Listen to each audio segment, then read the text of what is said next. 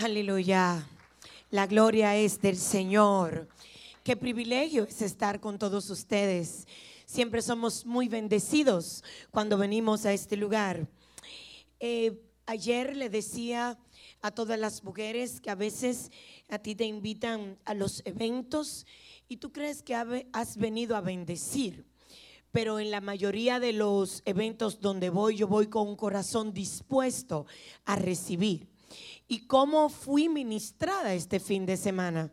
Fui ministrada de una forma tan especial con las adoradoras, con las conferencistas, que previo a mi participación subí, le dije al pastor, pastor, yo creo que ya maná se puede terminar aquí, de lo mucho que hemos recibido. Hemos sido muy bendecidos y le damos la gloria, la honra, el honor al que es digno de ser alabado. Dios sorprende y sorprende de una forma especial. Yo eh, me avergoncé con los pastores porque ellos me invitaron como más que como predicadora, como ginecólogo. Y fíjense el misterio de lo que es Dios. Yo vi a la pastora Ana y a la a, Mayra Lugo hablar de medicina con una revelación uniéndolo a lo bíblico que yo me sorprendí. Yo decía, jamás Dios me había dado una revelación así comparando lo que eran las cosas. Yo me sorprendí en cuanto a todo eso y eso edificó mi vida, que es nada más tú poner tu talento en manos del Señor y Él da la revelación y Él te dice lo que tienes que hablar. Yo estoy muy contenta. No les voy a hablar mucho porque ustedes saben que a mí me gusta venir aquí, que me inviten y el pastor y la pastora después no me van a invitar, pero yo vengo, aunque no me inviten. Yo me invito sola, así que Dios está haciendo grandes cosas en nuestras vidas, pagando un precio muy alto, muy alto, muy alto. A veces nosotros vemos a los hombres y mujeres de Dios y vemos que es tan lindo como estar aquí. Eso tiene un precio, muchas lágrimas, mucha negación, eh, muchas cosas, pero hemos vencido por la sangre del cordero. Y aquí estamos en pie, independiente al precio, independiente al costo. Estamos parados como vencedores. Aleluya. Eh, estamos allá trabajando con los jóvenes. Adonis, si me puede poner, eso va dentro del tiempo que tengo para agotar. Si me pueden poner el video. Eh, nosotros estamos trabajando mucho en los barrios de nuestra ciudad. Y ustedes saben que ya a nivel de todo el mundo se celebra Halloween. Nosotros hace dos años que estamos celebrando, el mismo día de Halloween, nosotros celebramos un evento que se llama Somos Luz. Con ese evento nosotros tomamos velas, los jóvenes ungidos, los tomamos el mes completo y lo ponemos a ayunar. Entonces cogemos y en los barrios comenzamos a encender luces, declarando que Jesucristo, ya tengo el video Adonis declarando que Jesucristo es la luz del mundo. Jesucristo es la luz del mundo. Y nosotros no podemos tener la connotación. Mire, este fue nuestro evento en el fin de semana, en el parqueo de la iglesia, declarando los jóvenes con los celulares que somos la luz del mundo, que somos la luz del mundo que somos la luz del mundo.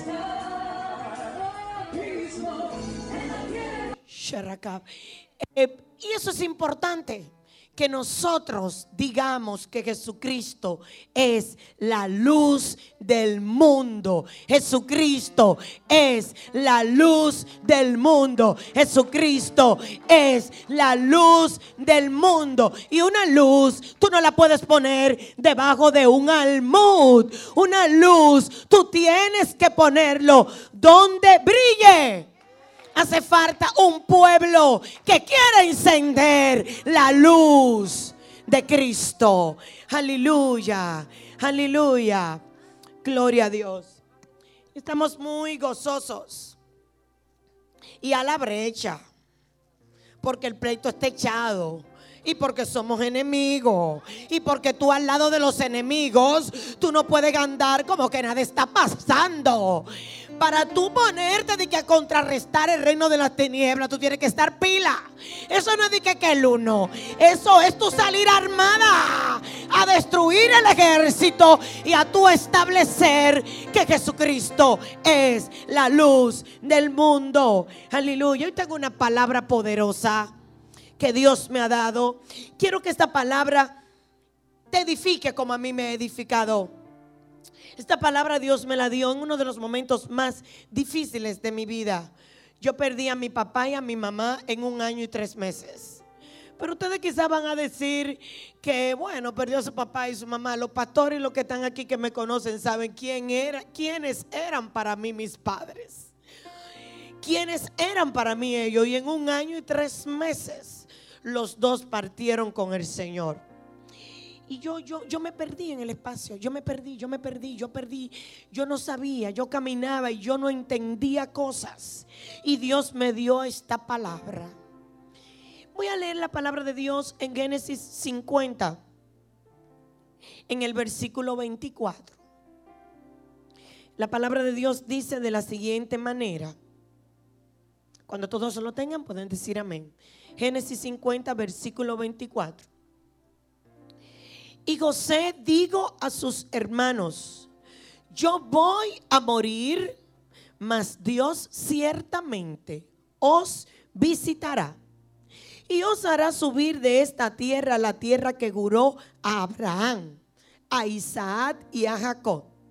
E hizo jurar José a los hijos de Israel diciendo, Dios ciertamente os dará y haréis llevar mis huesos de aquí. Y murió José a la edad de 120 años y lo embalsamaron y fue puesto en un ataúd en Egipto. Gracias Padre por esta palabra. Sé que ella es viva y es eficaz sé que es capaz de penetrar a nuestros huesos, a nuestras vidas y transformarla. Yo te doy gracias, Padre, por esa visitación especial que tú tienes para nuestras vidas, que tú tienes para nuestras casas, que tú tienes para este ministerio. Gracias porque estamos en espera, estamos en la víspera, porque tú lo has prometido y tú no mientes. Gracias, Padre. En el nombre de Jesús. Amén. Aleluya. Pueden sentarse. Muchas veces Dios le da promesas a sus hijos.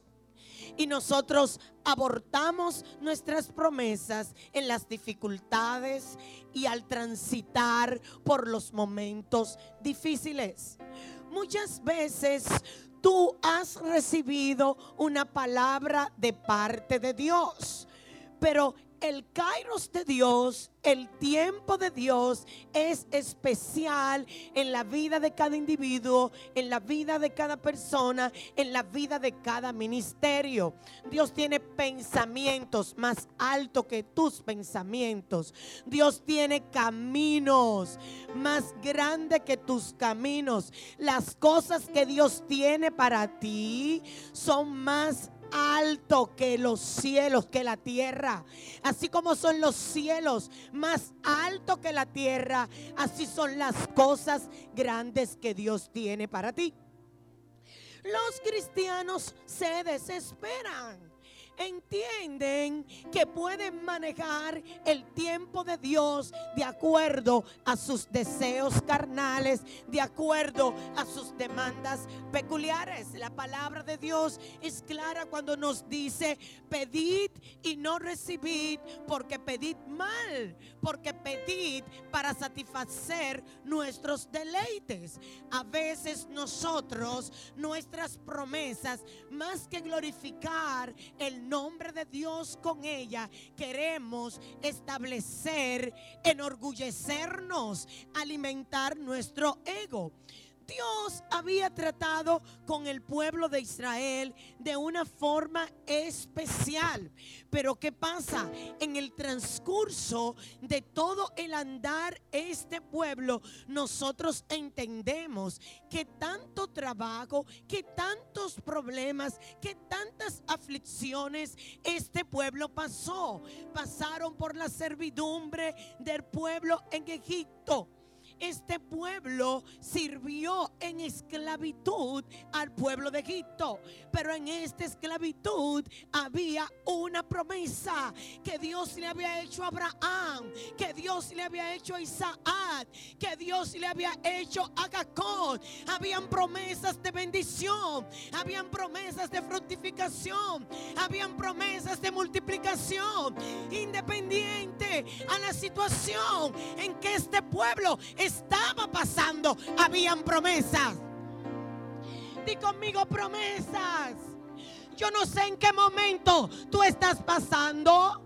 Yo no sé cuál es tu situación, pero tú no puedes estar poniendo tu mirada en lo que estás viviendo. Tienes que poner tu mirada en las promesas. Resulta que Dios le había prometido a este pueblo libertad. Dios le había prometido a este pueblo que iba a ser más numeroso que las estrellas. Pero nosotros encontramos en Éxodo, en el capítulo 7, en el versículo 3, que el corazón de Faraón estaba duro. El corazón de Faraón estaba duro y establecía servidumbre para el pueblo de Dios. Pero ¿cómo puedo entender que Dios ha prometido que me ha bendecido y ahora estoy pasando un desierto? ¿Cómo puedo entender que Dios ha prometido que me va a bendecir y ahora estoy en esclavitud económica, estoy en esclavitudes, estoy en la servidumbre de mis enemigos. Dice la palabra de Dios que Dios endureció el corazón de Faraón, pero tú sabes que Dios había endurecido el corazón de Faraón para que su nombre fuera glorificado, para perpetuar sus maravillas.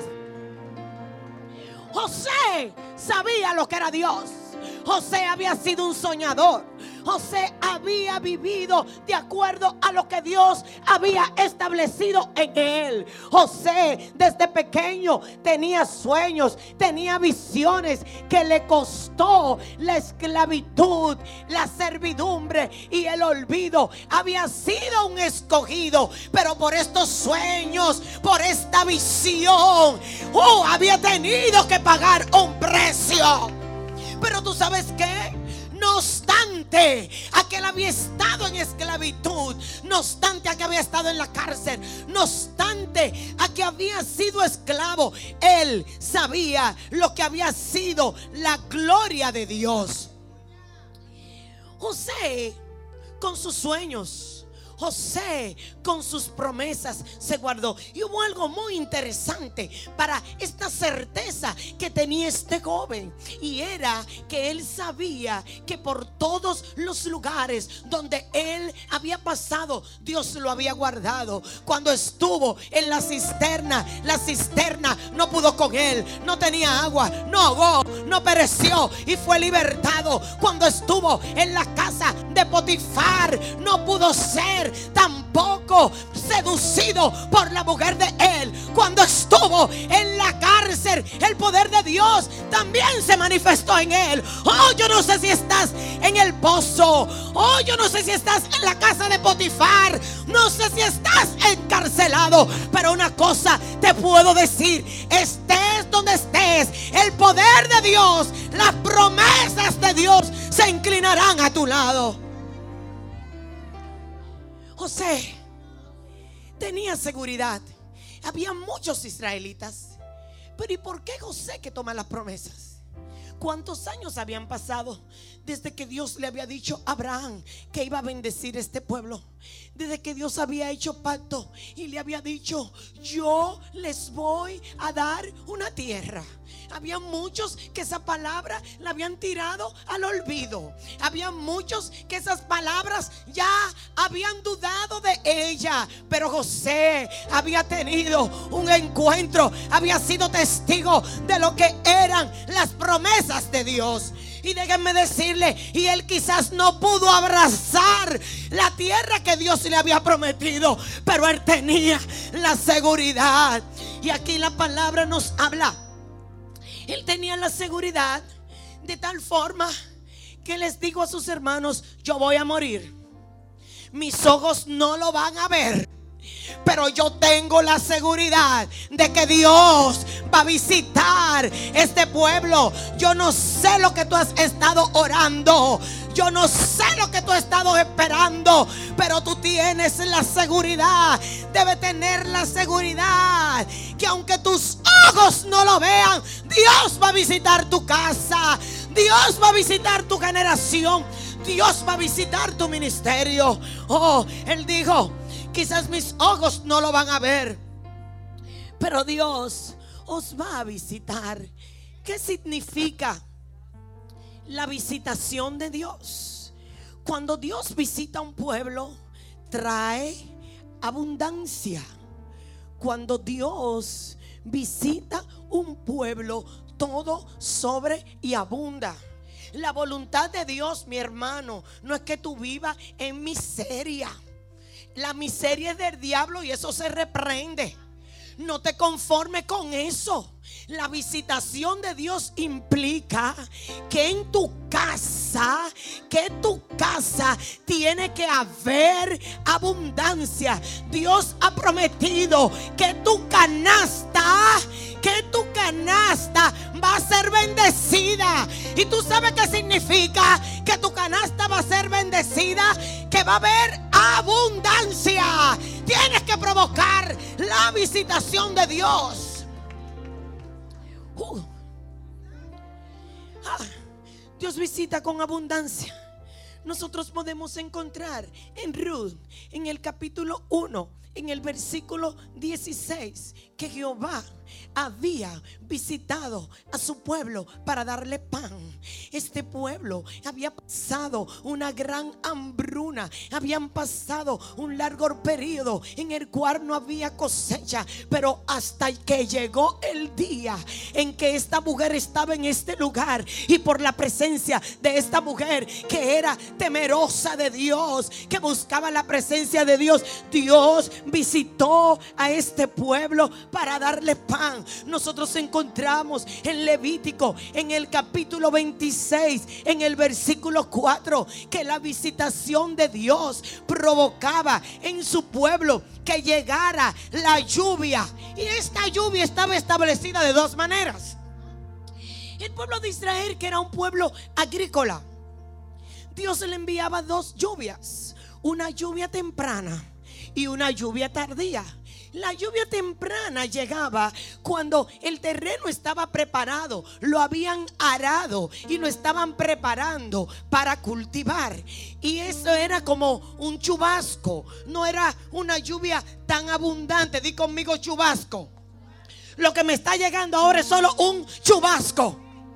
Lo que me está llegando ahora es solo un chubasco. Pero yo he venido a hablarte que la visitación de Dios va a provocar en tu vida un torrente, un aguacero, una tormenta. La visitación de Dios va a provocar, wow, va a provocar, va a provocar, va a provocar un torrente que va a hacer que lo que Él te ha prometido fructifique. Ah, el chubasco es solo para sembrar.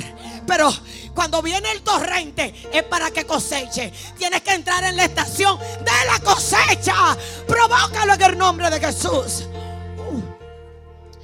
Cuando Dios visita trae fertilidad. José, todo lo que tocaba, prosperaba y era bendecido. Donde llega un siervo de Dios, tiene algo especial, tiene algo especial que cambia la atmósfera. Donde está un siervo de Dios, de repente no se vendía y ahora se vende más. Donde está un siervo de Dios, donde todo tiene que cambiar.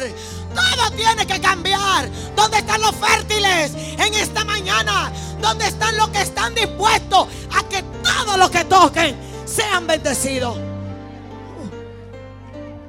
¿Dónde está un siervo de Dios? Todo tiene que ser multiplicado. Donde está un siervo de Dios, todo tiene que ser prosperado. Donde está un siervo de Dios, tienen que haber cambios. Y si no es así, provoca la visitación de Dios. Necesitamos que Dios nos visite.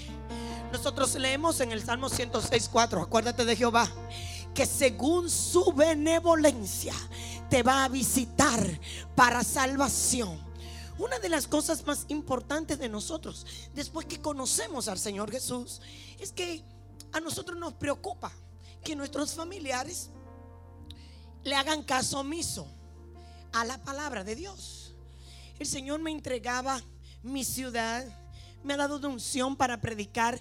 Yo, yo tenía células, ahora por, por asuntos médicos he estado un poco de licencia pero hasta el año pasado yo tenía células en los barrios de Puerto Plata y predicábamos en las esquinas. Se convertían muchas personas. Dios me ha dado una unción poderosa para predicarle a los perdidos y se convierten. Pero ¿qué pasa? Que mis hermanos que habían sido criados en el Evangelio, hijos de pastores, todos estaban perdidos cristiano de la secreta, como yo le llamaba. Y yo le dije, Padre, yo necesito que tú me des una unción, un poder para yo ser testigo primero en Jerusalén. Recuérdese que cuando llegó la promesa, digo, y recibiréis poder cuando haya venido sobre nosotros la presencia del Espíritu Santo. Y me seréis testigo en Jerusalén, adelante, en Judea y hasta lo último de la tierra. Es muy bueno tú estás predicando por fuera. Y tu entorno, tu Jerusalén, virado. Tú tienes que tener unción y provocar una visitación de salvación en tu Jerusalén. Comencé a orar por mi Jerusalén. Comencé a orar por mi Jerusalén. Comencé a orar por mi Jerusalén. Y le debo testificar. Yo tengo siete hermanos, de los cuales el Señor ya me ha dado congregados en el ministerio que tenemos en Santo Domingo, seis con sus esposas. Seis con sus esposas el nombre de Dios sea glorificado. Mis sobrinos, hace seis y siete años atrás, yo me afligía cuando yo los veía ensayando de que para hacer primera comunión en la iglesia católica. Y yo decía, no, yo necesito una visitación de salvación en mi Jerusalén, en mi familia, en mis generaciones. Tú tienes que creer y proclamar que la visitación, que la unción, que el poder va a llegar a tu vida, va a llegar a tu vida, va a llegar a tu vida va a llegar a tu casa para salvación. Cuando Dios visita, trae libertad. Nosotros leemos en Sofonías, en el capítulo 2, en el versículo 6, donde aquí nos dice el profeta que Dios va a visitar a su pueblo y lo va a libertar del cautiverio. A veces nosotros estamos en el Señor, pero estamos encadenados a nuestro pasado. Tenemos ataduras de maldad. Hay baales que impiden que tú sirvas a Dios. Hay baales que impiden la manifestación de Dios. Dios le había prometido al pueblo de Israel que lo iba a visitar, pero no podía tener dioses ajenos delante de él. No podían tener baales. Hay baales, hay altares que tú tienes que derribar de tu vida. Tienes que derribar a Mamón. Tienes que derribar la lujuria. Tienes que derribar todas aquellas cosas que le quitan el primer lugar. Tienes que ser libre de las obras muertas. Tienes que ser libre de tu pasado. La palabra de Dios nos habla claramente en Romano que hemos sido justificados. Ahora bien, también nos dice que pues diremos, perseveraremos en el pecado para que la gracia abunde de ninguna manera.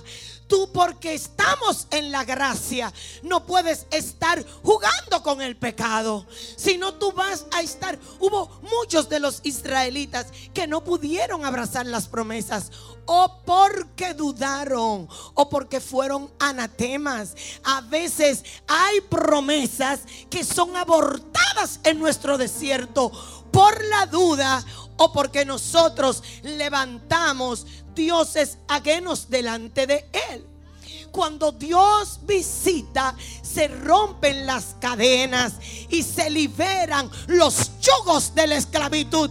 Óyemelo bien. Yo no sé a qué tú estás encadenado. Yo no sé a qué tú tienes unión almática. Pero si tú tienes una unión almática o estás encadenado a algo que te impida la manifestación del poder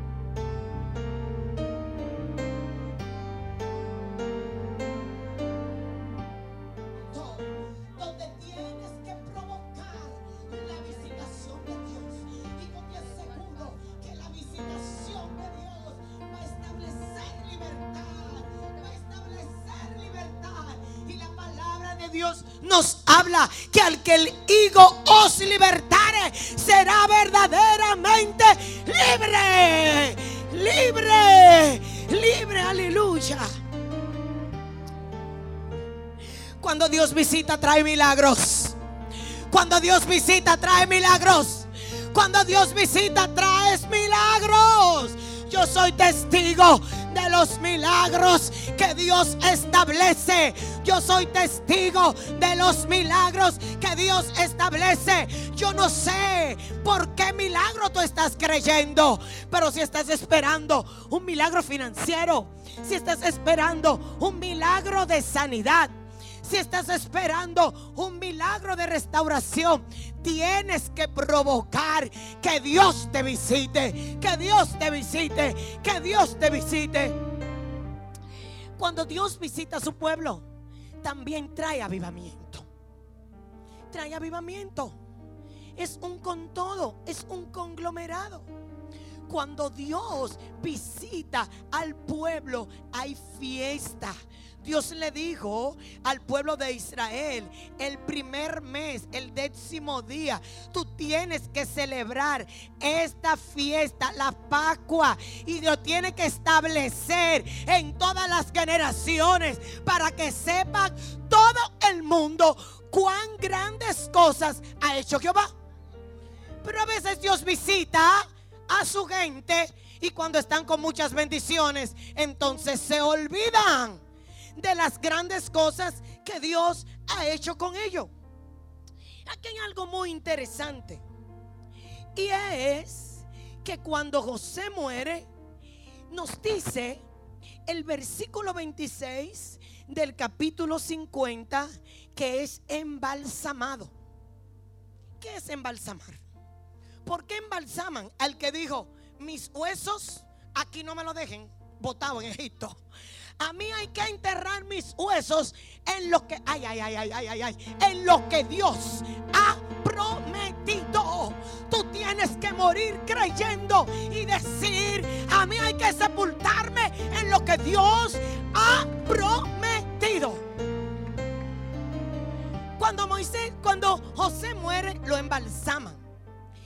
Embalsamar no era una costumbre de los israelitas Embalsamar era una costumbre de los egipcios. Y en la historia, uso y costumbre del pueblo israelita, nosotros encontramos que solo dos personajes fueron embalsamados. Embalsamaron a Jacob, el papá de José, y embalsamaron entonces a José. ¿En qué consistía embalsamar? Cuando los egipcios, de acuerdo a sus costumbres, estaban embalsamando, ellos le sacaban todas las vísceras a los cuerpos que estaban almacenando, eh, embalsamando, y lo llenaban de hierbas aromáticas para que no se descompusieran. Entonces luego con un sinnúmero de engüentos tomaban lienzos y lo amarraban. Wow.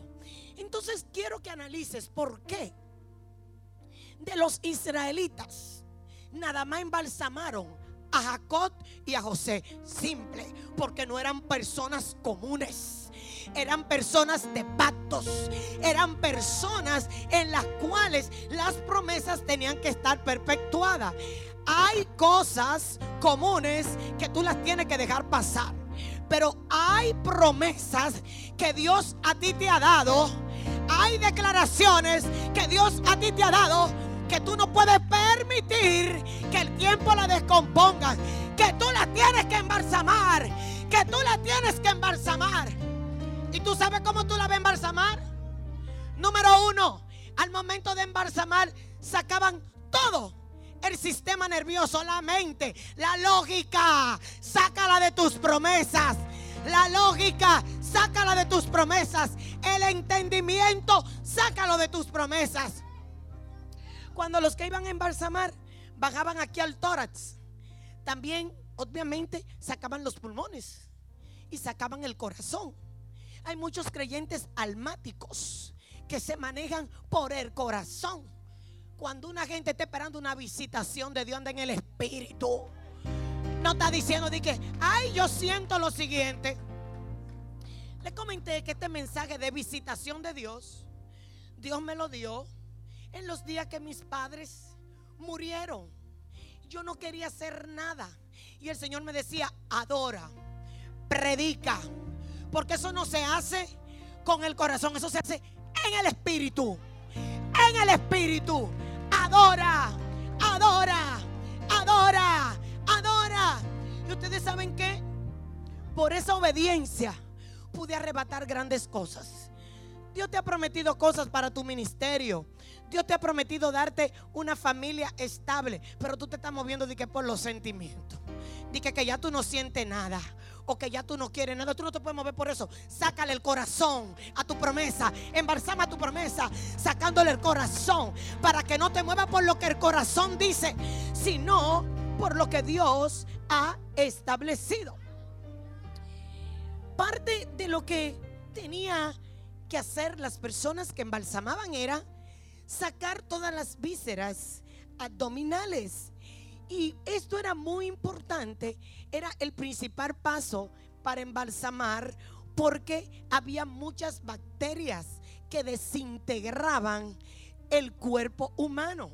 Cuando Dios a ti te ha dado una promesa, tú tienes que sacar todas aquellas cosas que contaminan tu vida espiritual. Yo no sé si tú me estás entendiendo. Yo no sé si tú me estás entendiendo tú tienes que sacar de tu cuerpo todas aquellas cosas que contaminan, que descomponen lo que Dios a ti te ha dado. Y ustedes saben qué cosa tan importante. Nosotros encontramos en Éxodo, en el capítulo 13, en el versículo 19, que cuando el pueblo de Israel sale desde Egipto, desde Egipto para tomar la tierra prometida. Óigame esto. José había dicho, tengo una promesa de parte de Dios y estoy tan y tan seguro que Dios lo va a hacer, que Dios no va a dar la tierra, que mis huesos no lo dejen botado aquí. Mis huesos, ustedes lo van a enterrar donde Dios dijo que nos va a llevar. Y eso se seguía de generación en generación. Y cuando Dios saca al pueblo de Egipto, aquí nos dice la palabra de Dios en eso, en el capítulo 3, en el versículo 19, que Moisés, cuando salió, tomó los huesos de José. Moisés, agarra los huesos del muerto el cual había jurado a los hijos de Israel, diciéndome, Dios ciertamente os visitará y haréis llevar mis huesos a donde Dios. Ay, hermano, ay, tú tienes que tener la seguridad que Dios no es hombre para mentir, ni hijo de hombre para que mienta. Y que lo que Dios a ti te ha prometido, te lo va a dar. Te lo va a dar. Te lo va a dar. Te lo va a dar. Tienes que hacerle jurar a tus hijos. Tienes que hacerle jurar a todos los que están a tu alrededor. Que Dios los va a visitar para bien. Y Moisés cogió los huesos del muerto.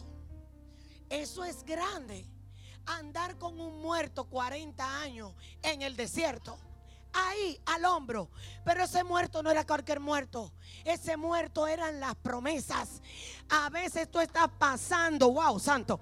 A veces tú estás pasando un desierto por mucho tiempo y tú tienes que tomar aquí tu promesa, tirarte al hombro. Tu promesa que embalsamada. Tu promesa sin lógica, tu promesa sin sentimiento, tu promesa sin descomposición, esperando visitación de Dios esperando la visitación de Dios, esperando la visitación de Dios. Y yo me imagino que mientras los israelitas caminaban en el desierto con el muerto arriba, muchos decían, ahora lleva el muerto tú, deja ese muerto botado. Y el otro decía, ese fue el que dijo que Dios no iba a visitar, vamos a andar con él arriba. Ah, hay gente que quiere que en el desierto tú dejes botada la promesa, pero tú tienes que andar con tus promesas al hombro entendiendo que Dios te va a visitar para bien, que Dios te va a visitar para bien. Dios, Dios te va a visitar para bien.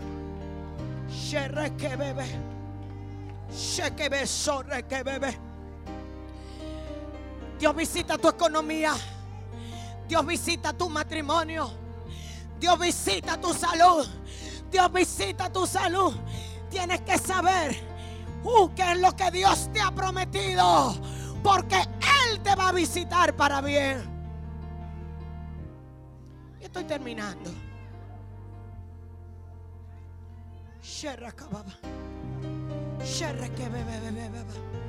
¿Cuántos creen que Dios lo puede visitar? ¿Cuántos creen que Dios lo visita para bien? ¿Cuántos creen que Dios lo visita para bien?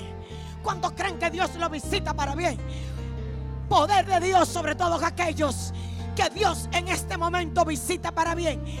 El poder de Dios ahora está visitando para liberación.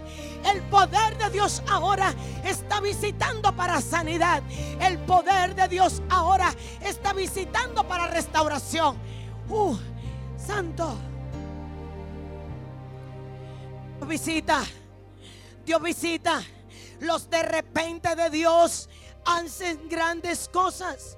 Nosotros podemos encontrar que cuando el pueblo de Dios va por todo el camino, habían obstáculos, pero Dios le había prometido a este pueblo que el ángel de Jehová iba a ir delante de ellos. El que abre caminos va a ir delante de ti. El que abre caminos va delante de ti, echando fuera al Eteo, al Cananeo, al Amorreo, al Febuseo, a todo lo feo. El ángel de Jehová va a ir delante de ti. El que abre camino va delante de ti. Uh, uh, el que abre camino, el que abre caminos, el que abre puertas, va delante de ti.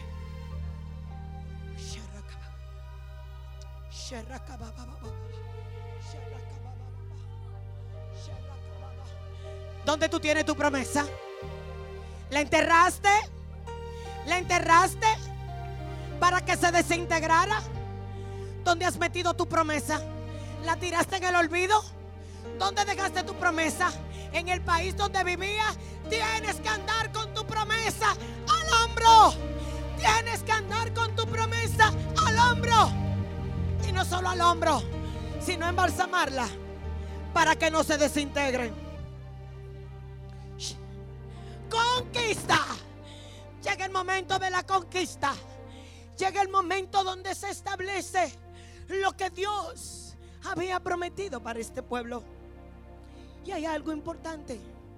Cuando nosotros leemos el libro de Josué, el capítulo 24, el versículo 32 dice que los huesos de José fueron enterrados en Siquén, que los hijos de Israel habían traído de Egipto en la parte del campo que Jacob compró a los hijos de Amor, de amor. Tus huesos tienen que ser enterrados cuando tú abraces tu promesa Óyemelo bien. Eso no es de que, tú tienes que estar bien. Eso es desgastarte hasta establecer las promesas. Y si tú tienes que morirte esperando en tus promesas, tus huesos tienen que ser enterrados cuando abrace lo que Dios te ha prometido.